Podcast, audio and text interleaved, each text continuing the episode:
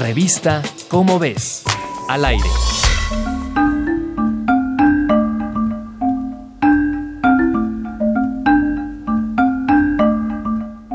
Seguro que conoces a la mariposa monarca. En este mismo momento trajiste a tu mente la imagen de sus delicadas alas de color naranja, con líneas negras y puntitos blancos. Y además, tal vez te imaginaste a muchas de ellas volando por todas direcciones en algún bosque.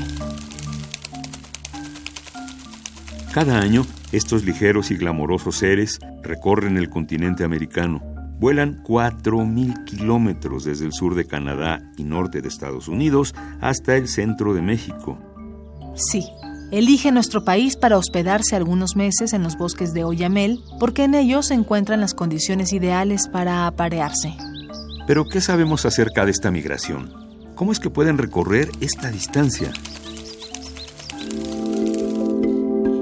A diferencia de otros animales que migran, las mariposas monarca que inician el viaje no son las mismas que regresan. ¿Cómo podemos saber esto si son miles de mariposas las que van y vienen?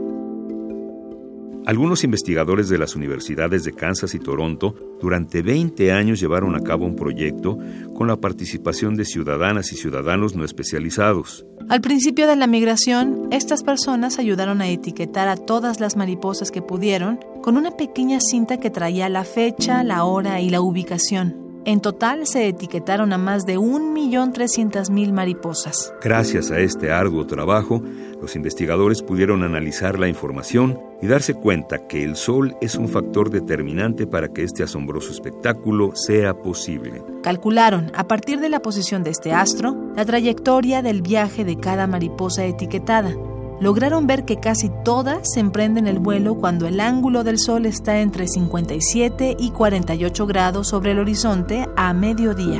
Esto sucede porque al parecer su viaje es tan preciso que el ángulo del Sol las orienta de principio a fin, lo que las hace también avanzar muchos kilómetros con rapidez.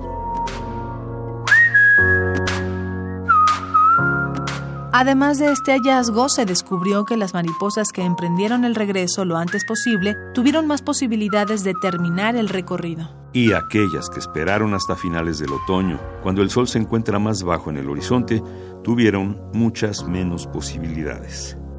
¿No te parece sorprendente? Estos comportamientos tan calculados que suceden en la naturaleza son producto de miles de años de evolución.